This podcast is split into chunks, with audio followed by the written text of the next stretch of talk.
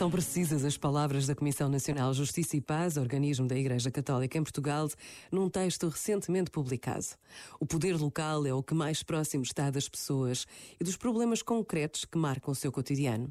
Verificámos isso mesmo na experiência recente da pandemia, em que o cuidado e a proximidade se revelaram essenciais para atenuar o sofrimento de muitos. Também por isso, assumem particular relevância estas eleições. Apelamos assim ao voto consciente e ao exercício da cidadania ativa. Por vezes, basta a pausa de um minuto para nos interrogarmos sobre o que queremos fazer e o que Deus espera de cada um de nós. Pensa nisto e boa noite. Este momento está disponível em podcast no site e na app.